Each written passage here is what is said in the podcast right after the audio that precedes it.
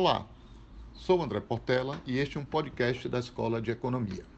O tema deste podcast é sobre o impacto da pandemia sobre o aprendizado dos alunos e alunas da educação básica no Brasil.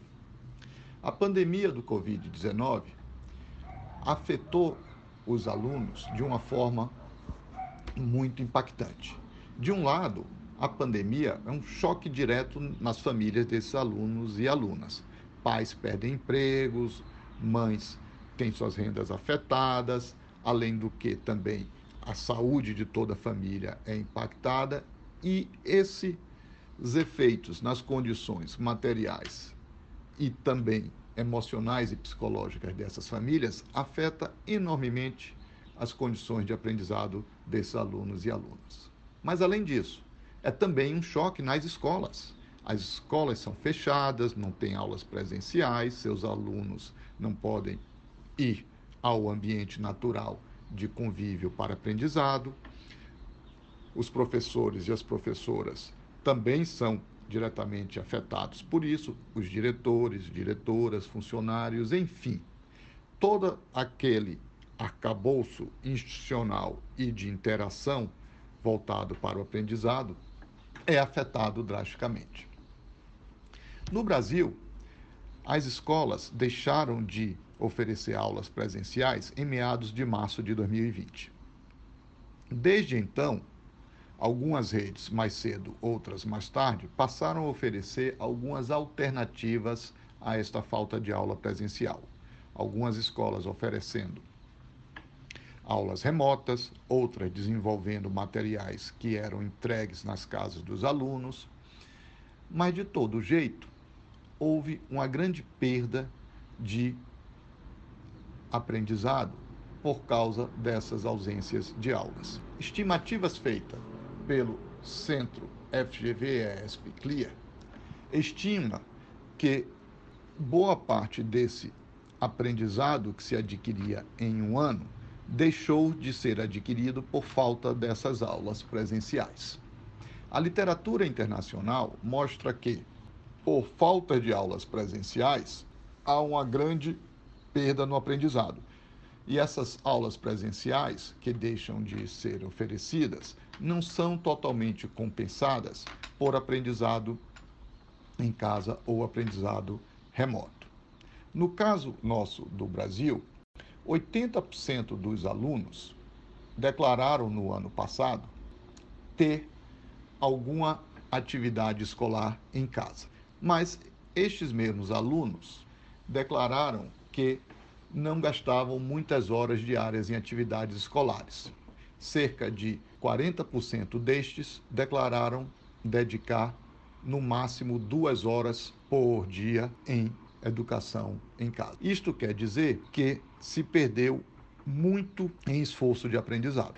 Fizemos algumas simulações sobre essa perda de aprendizado. Estimamos que em um ano típico, um aluno aprende 10 pontos da escala de Saeb em matemática por ano.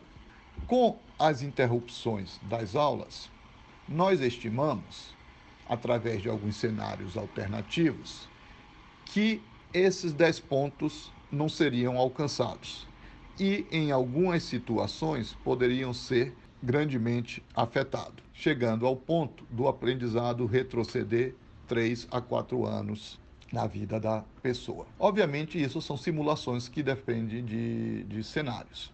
Recentemente, a Rede Estadual de São Paulo fez um levantamento sobre aprendizado de seus alunos no começo desse ano de 2021. Passou as provas de proficiência de matemática e português para os alunos de sua rede. E o que encontrou é que, enquanto em 2019 esses alunos apresentaram uma pontuação no SAEB na escala de 243, os alunos do quinto ano do início de 2021 apresentaram o nível de 196, o nível inferior aos alunos que iniciaram o quinto ano em 2011, quase um retrocesso de 10 anos. De fato, estimativas como a nossa, levantamentos realizados como da rede de São Paulo, estão se repetindo no mundo inteiro. Estão se acumulando evidências de que a perda de aprendizado é de fato marcante e significativa. O mais dramático de tudo isso é que não só há uma perda geral de aprendizado, pelo fato dos alunos não, não terem as condições ideais de estudarem, como também esta perda é desigualmente distribuída entre os alunos. Aqueles alunos e alunas em condições sociais mais vulneráveis são fortemente mais afetados. De um lado, não tem condições de ter acesso remoto, não tem acesso à internet, não tem acesso à tecnologia de informação, é, ou, ou mesmo a conexão é muito ruim, etc. Por outro lado, também vivem em condições materiais que não lhes dão a boa condição, o bom ambiente para o estudo em casa. Estudar em casa requer um espaço próprio, requer lugar para isolamento, para reflexão, para concentração, que nem sempre essas casas são capazes de prover.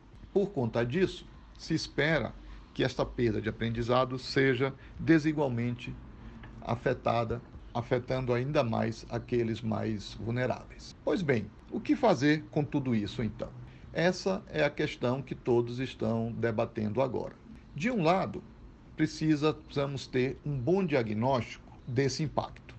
Portanto, a realização da prova do SAEB e Prova Brasil esse ano é muito importante para se ter um diagnóstico de quem de qual nível de aprendizado está os alunos e as alunas.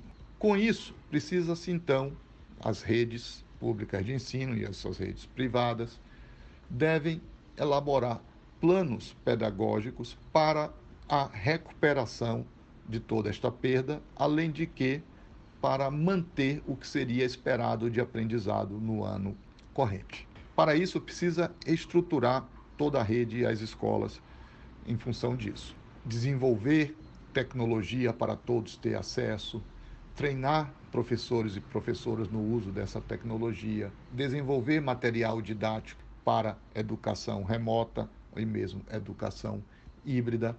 Isso requer um esforço muito grande de reação e ação em prol do aprendizado dos alunos.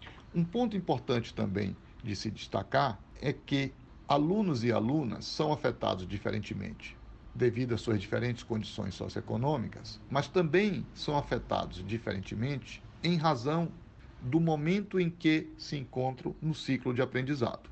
Eu gostaria de destacar dois grupos que são particularmente afetados. Primeiro, o grupo de crianças em idade de alfabetização, de 6 a 8 anos de idade. Estão iniciando o ciclo de aprendizado, ou se quiser até um pouco antes, na pré-escola, aos 4 anos, mas estão iniciando o seu processo de alfabetização, em que se dá no ritmo de cada um deles ao longo dos anos.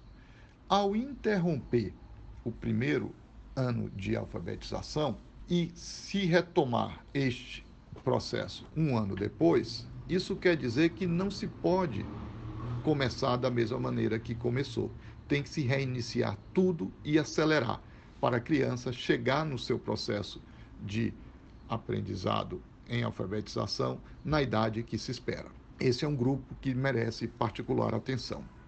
Um outro grupo que merece particular atenção são os grupos dos alunos de 17, 18 anos que estão saindo da educação básica e transitando para o mercado de trabalho. São alunos e alunas que deixaram de aprender e de adquirir capital humano no momento crucial de transição para a escola pra, da escola para o trabalho ou para a universidade e que, ao ser afetado pela pandemia, deixam de adquirir e consolidar as últimas habilidades e competências necessárias. E são alunos que já não estarão mais na escola, portanto, não se terá mais condições de remediar essa perda. Então, uma política voltada a esse grupo para que ou retorne à escola ou se crie novos ambientes em que esta perda seja recuperada é fundamental para toda uma geração afetada pela pandemia não tenha consequências duradouras de longo prazo. Por fim, queria enfatizar que esse esforço conjunto da nação para recuperar a perda de aprendizado e de acumulação de capital humano de toda esta geração é um esforço de todos nós e que não se deve apenas acontecer como um processo de recuperação de aulas que se tem em momentos normais de situações de, do ciclo educacional. Na verdade, vão requerer alguns anos de esforço para toda essa geração ter essa perda recuperada. Muito obrigado.